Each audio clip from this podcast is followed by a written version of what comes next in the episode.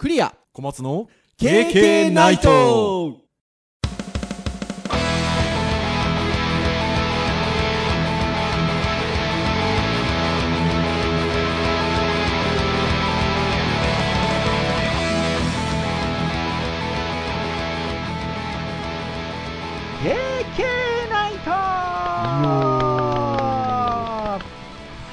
ということで、第307回の配信でございます。お届けをいたしますのはクリアと、はい小松ですどうぞよろしくお願いいたします。はいよろしくお願いしまはい、ということで、いよいよ8月に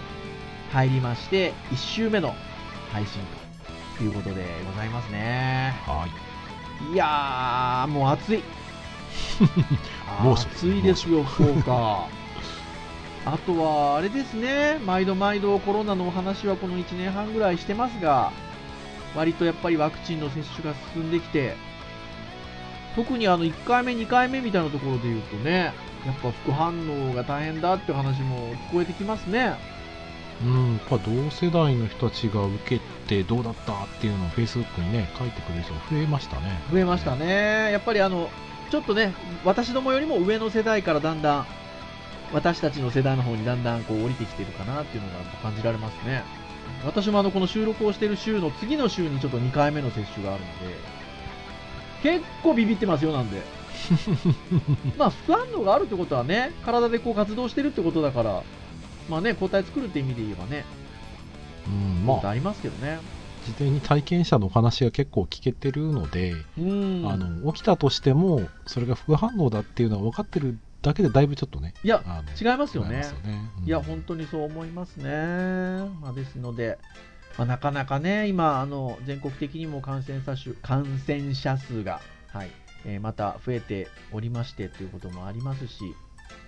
まあ、なかなかあの東京オリンピックもいよいよだんだん佳境を迎えてきつつありますが、まあ、そういった中でね、いろいろとね、ああだこうだっていうのはございますが、はいはい。まあ、それぞれの立場で、はい、それぞれできることを、はい、まあしっかりあのやっていけるといいんじゃなかろうかなというところでもございますよ。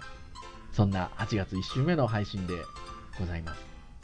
ちなみにあの前回は、収録機材欲しいものってお話したんですけど、はいはいはいはいなんですかね、あの SNS なんかで配信が行われると私も配信されましたよってシェアするんですけど、いいね多かったですよ。先週の配信。なんかやっぱ聞きやすいんですかね。うんタイトルがやっぱり興味ある内容なんじゃないですかやっぱりねえ。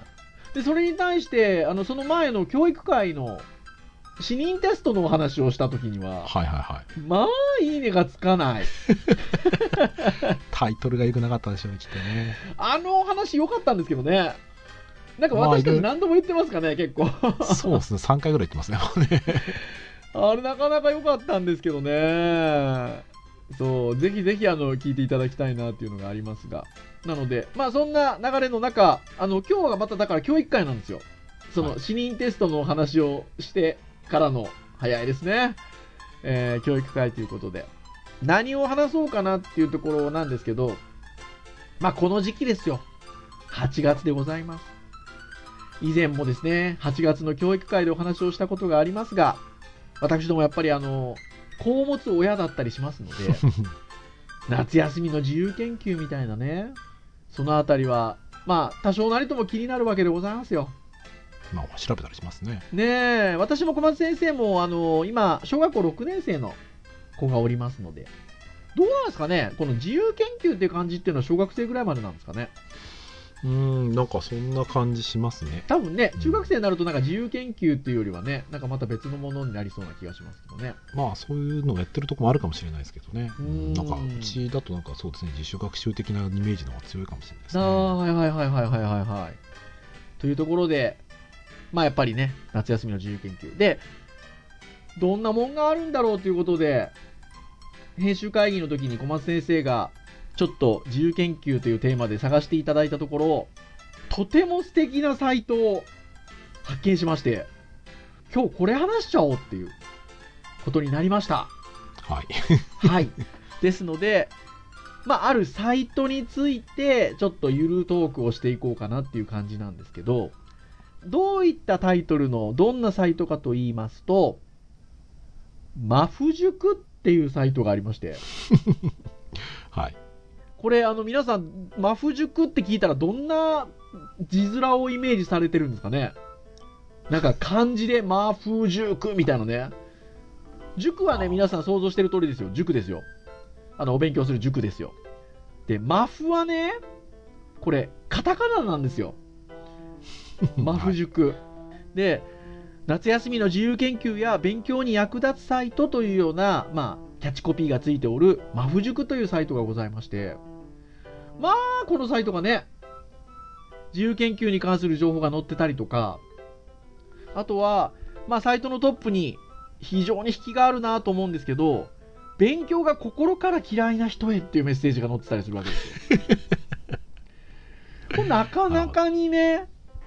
引きがありますよね。そうですね。うん。そして、えーその塾ですので、塾長がいるわけですよ。はい。で、この塾長がですね、マフ岡修納さん。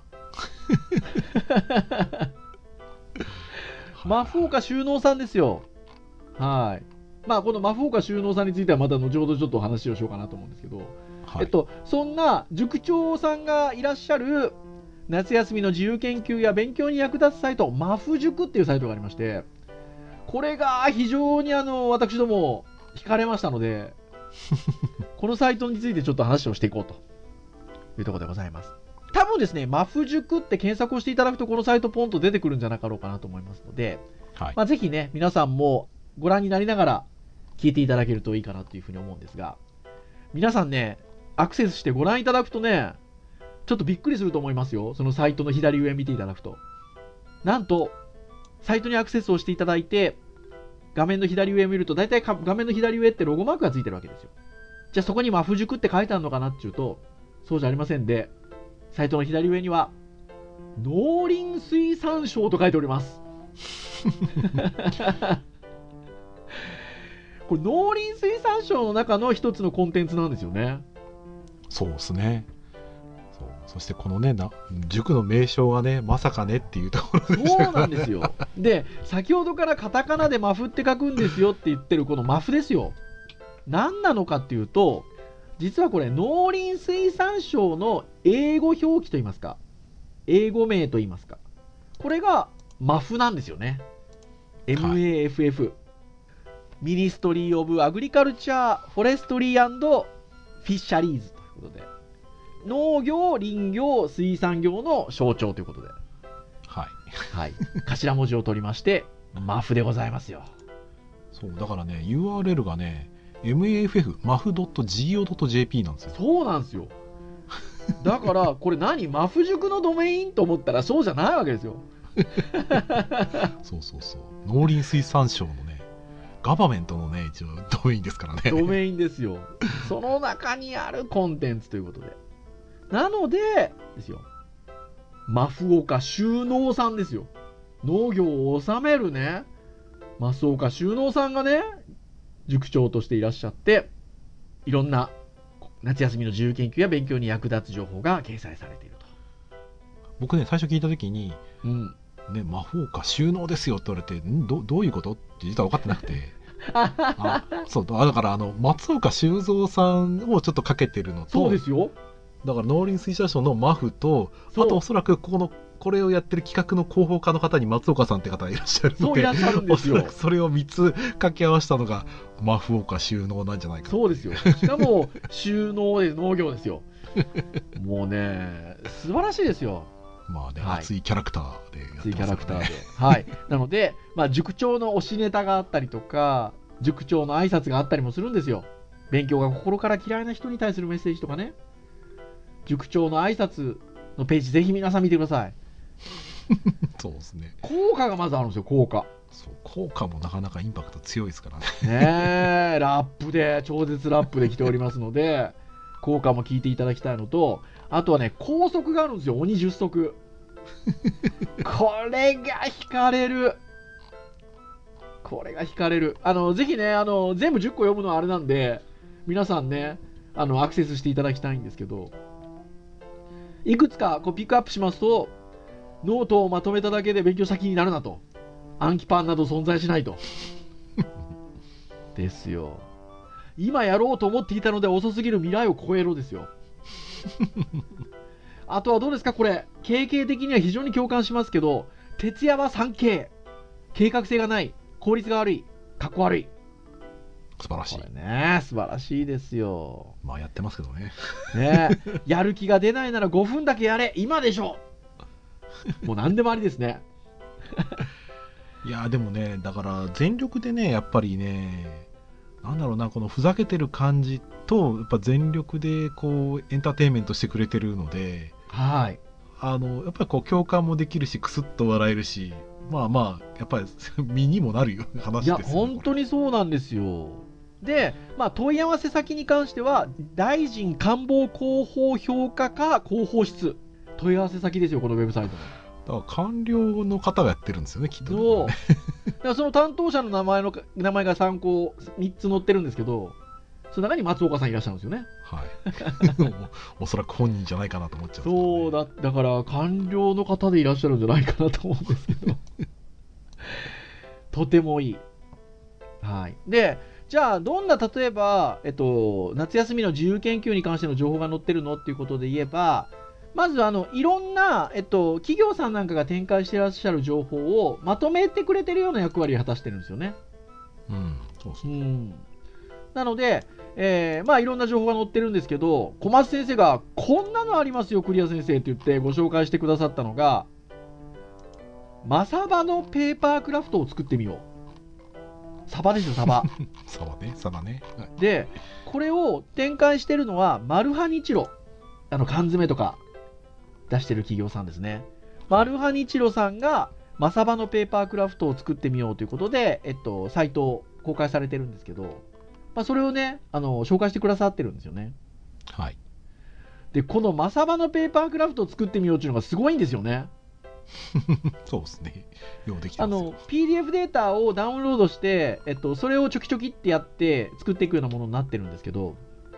まずあの、マサバ、サバですよ。サバをペーパークラフトで立体的に作れるんですよね。で、作れた上で、そのマルハニチロさんですから、缶詰もペーパークラフトで作るんですよね。缶詰の器ね缶をね缶缶そのものもねはい缶を作るんですよね。で、さらに、その立体的に作るマサバ、サバですね。これが分解できて、その缶詰の中に収まるんですよね。そうそうそうそこれがなかなか素敵。しかも、分解をした時の内臓までペーパークラフトで作っちゃう。う まあそんなそんなグロくないですよ全然グロくない、全然グロくない。だから、お魚さんの身体の構造もわかりますし、それをこうバラバラにしていくようなちょっとパズル的な面白さもあるし、それを缶詰に詰めるっていう。そして、そもそもそれを紙を使って工作をして作るっていう要素もありますし、これほんといろんな要素があって、とても夏の自由課題としてはいいですよね。これでもねなかなか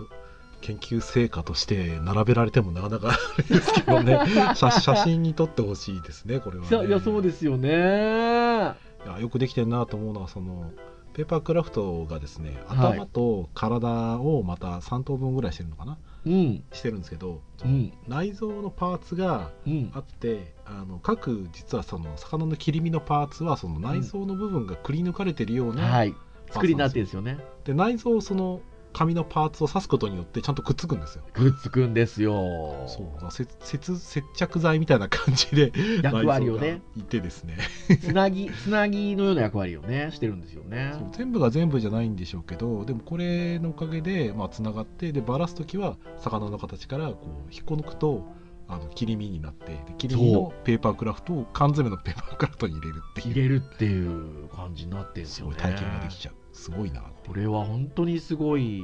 ですよ。うん、とても素敵。はい。っていうのもありますし、あとはね、日清医療食品株式会社っていう、まあ、いわゆる日清製粉の関連企業だと思うんですけど、金の食品マップっていうのをこれまた配布をされていらっしゃいまして、はいはいえーこれ PDF なんですけどね、まあ、いろんな食品にはまあいろんな菌が入ってますと。まあでもちゃんと調理をすれば大丈夫。どの食品にはどんな菌が入ってるかなっていうのをこうペタペタっと貼っていきながら答え合わせができるような、えー食品マップっていうのも公開されてるんですよね。こういうのもお勉強になりますよね。そうですねもうあのかなり可愛い絵で 書かれてますけどギャップがなんか僕はすごい好きでうん。ノロウイルス O157 カンピロパクター、えーサルモネラあのなんだビブリオ？はいビブ。リオ？っていうそのところとそういうなんかウイルスあ菌の絵とあとははいその食品の絵があって、それを使ってなんか楽しみながら知ろうみたいな感じがあって非常にいいなと思いましたね。すごくいいですよね。っていうふうに本当にあのいろんな企業さんの展開しているものを一つにまとめて紹介してくださってるんですよね。はい、うん、手洗いについてなんてコンテコンテンツもありますし、はい、本当にいろんなコンテンツがあって、あのとても夏休みの自由研究に活かせるものやヒントになるものがたくさんまとめられてるかなっていうふうに思います。はい、で、それだけじゃなくてですね、えー、マフ塾のコンテンツもあるんですよね、結構ね。うん、そうですね。そういう企業さんの情報を集めてるっていう側面もあるんですけど、マフ塾自身が、えー発信をしてるコンテンツもありまして、割とこう YouTube で動画としてコンテンツ展開してるものが多いですね。そうですね。そもそも、そもそもその農林水産省の YouTube のページがあるっていうのがちょっとね、びっくりしましたよね。まあ、あの登録者人数はねあの思ったよりかは少なかったんですけどでもはいそれでもに、農林水産省の方が2つあるんですよね。そうですね2万4千人ぐらいかなうん。でえーっとでもう一個の方がこれ多分のそのマフ塾なのかな違うかなバズバズマフっていうそう、バズマフだからそうですよね。農林水産省をなんかその広げるための多分ちょっとわコンテンツ分けてるんだと思うんですよ、ね、分けてるんだと思います。まあそれ両方まあ多分農林水産省の方でもお互いにね、チャンネルリンクし合ってるんでね、あの両方、農林水産省の管轄だと思うんですけど、紹介がなされていて、どっちかっていうと、あのマフチャンネルの方は、ちょっとこう、うん割と真面目な感じの、そうあの大臣のねあの記者会見とか。はい、あったりとかあの食料システム戦略とかですね。そういうの、はい。なんかパワポの資料みたいなものもあったりするのであったりとか。本当にもう農林水産省に関する情報を発信している場所はい、ですね。だから非常にこう動画のサムネ見てもお硬そうだなっていうのとあとはし場所によってはあ教育っぽいっていう感じの、ね、そうなんですよ。ね。だからその中に、例えばお家にあるうがい薬を使ってビタミン C が多い野菜や果物はどれか調べてみようということで、うがい薬でね、ビタミン C の量が、色が変わると分かるみたいなコンテンツがあるんですけど、はい小松先生とね、編集会議中言ってたんですよね。もっとライト当てなよって。もうね、あの、頑張って作ってる感がすごくひしひしと伝わる感じがあってねでも、なので、マフチャンネルの方は割とだから、もう本当に農林水産省のチャンネルっていう感じのタイトルなんで、真摯に作ってるなって感じがしますし、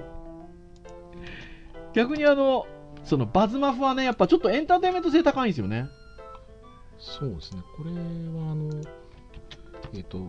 農林水産省の方のところにもページがあって、ソーシャルメディアの一環としてです、2019年ぐらいからやってるやつですかね。はい。で、農林水産省のページにもあるんですけど、霞が関初官僚系 YouTuber, YouTuber 誕誕生生ですよ。日本の農林水産業を世界へっていう、うーん。すごいな、2021年7月第7クールスタートって書いてあるから、すごいですよ。サムネイルもねやっぱ日本の YouTube の YouTuber っぽい感じのうん。感じで非常にエンターテインメントしてますよね。うーん。だからすごくあのやっぱ僕らが知らなかっただけでこういう取り組みってあれなんだなと思うんですけど、まあ、このバズマフの方は多分2019年ぐらいからですか？そうですね。やってらっしゃるのかなと思うんですけど、そのマフチャンネルの方に至っては2008年ぐらいからやってるんですよね。そう本家2008年ですよそう。だから、ああ、地道に取り組んでらっしゃるんだなっていうのはすごくわかるし、で、ちゃんと住み分けをされてますよね。そうですねうーん。2008年って言ったら YouTube 始まって4年目ぐらいぐらいですもんねで。すがねまだ Facebook 始まる直直前から始まってるぐらいですかうね、ん。2000僕 Facebook は多分2009年かそれくらいからやってるのではい。Twitter が多分そうちょっと前ぐらいからやってたはずなので、うん。それぐらいになると思うんですけどはい。その頃からやってたってす すごいですよね。情報発信しようとしたわけですうね、ーん。で、本当にあの、とても楽しいコンテンツが、バズマフさんなんかはね、本当えあのエンターテインメントしてるので、とても面白いですよ。う。うんん、なんかやっぱりねあのなんかテレビである人が売れてある人が売れないっていうのにナノニ戦略みたいな話があってはいはい。何々なのにんこれをやっているとかっていううん。逆に言うとなんとかだから当たり前みたいな感じだとギャップがなくてなかなかインパクトないんですけど、うん。ね、農林水産省なのに官僚なのにっていう YouTube やってる意外性っていうところで、うん期待値の部分とやっぱりやってる内容が。非常にこう真面目なコンテンツを楽しく扱ってるっていうのがね非常うんにいいなと思いますよね。いや、いいなと思いますね。だから、バズマフについてはね、チャンネル登録登録者数が、まあ、この収録をしている段階で7.66万人って書いてあるんですけど、本家よりも多いっていうね。そう、本家よりも多いし、やっぱね、発信されてる動画についても、あの結構あの、回ってるものについては、まあ、何万とかっていう数値でやっぱり閲覧されてますもんね。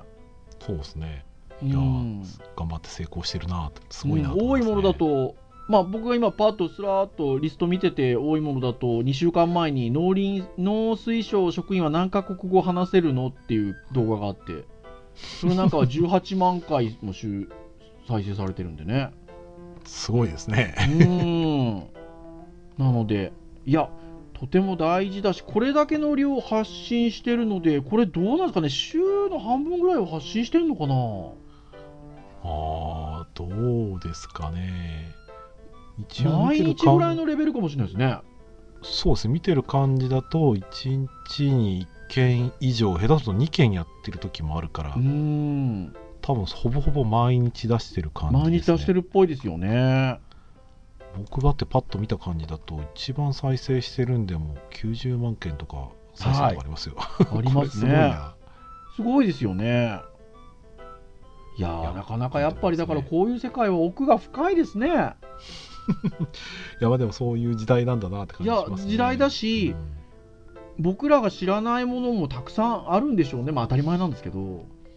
うんああそうですねう、ーん。そうだからね YouTube なんかで言うとあの割と見てるもので興味あるものをやっぱりホームに出してくれたりするので、うん。だから僕あの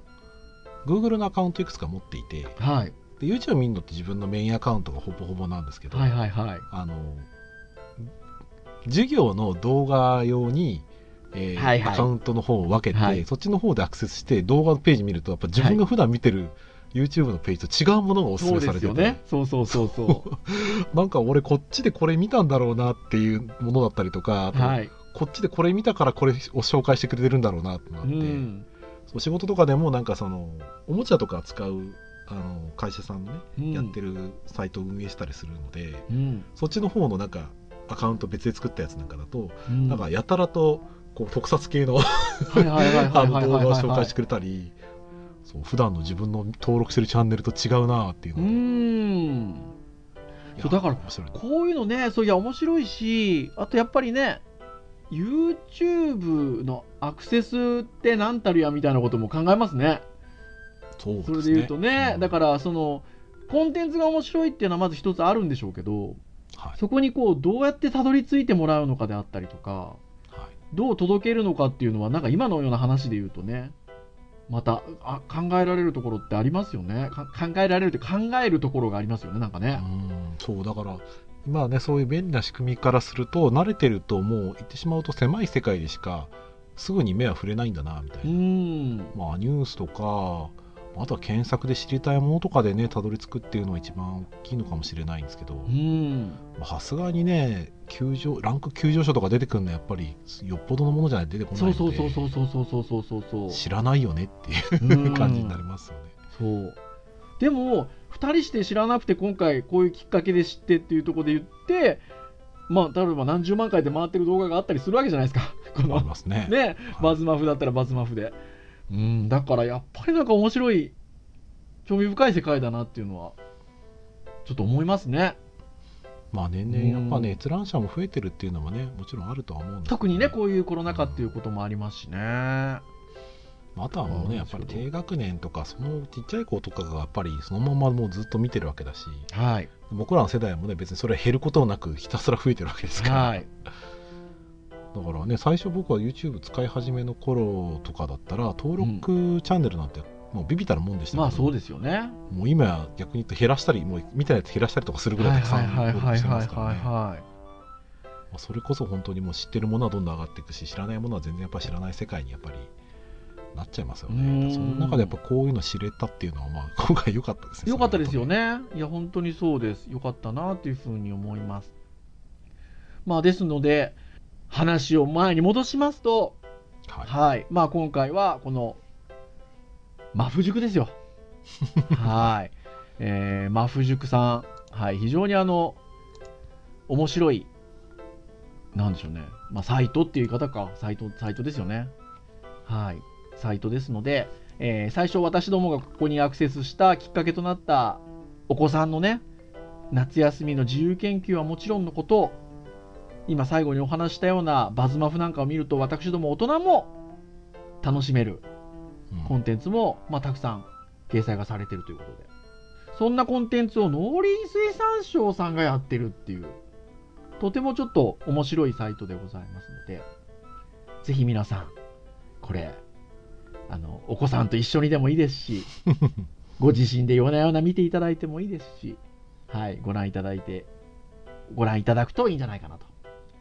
いうふうに思いますはいあと私がさっきちょろっとしか紹介しなかったですけど鬼10足絶対皆さん見てください鬼10足 そうですねはい。というところで、以上といたしましょうかね。はいはい。KK ナイトは毎週木曜日に配信をいたしております。公式サイトアクセスをしていただけますと、ね、えー、プレイヤーがサイト上にございますので、直接サイト上で聞いていただけます。最近はですね、Google Podcast 等々でも、えー聞いていただくことができますので、そのように手軽に聞いていただいている方も多いんじゃないでしょうか。はいただ、Apple Podcast 等々の購読登録サービスで登録をしていただきますと、配信されるや否や、ご使用の端末にダウンロードされますので、お好きなタイミングで聞いていただけると。今回が307回ということで、もういろんなテーマで、えー6年ぐらいお話をしておりますので、ぜひ興味のあるものからながら聞きでも結構ですので、聞いていただけますと、経験大変喜びますということでございます。はい。それでは、以上といたしましょうかね。お届けをいたしましたのはクリアと、はい小松でした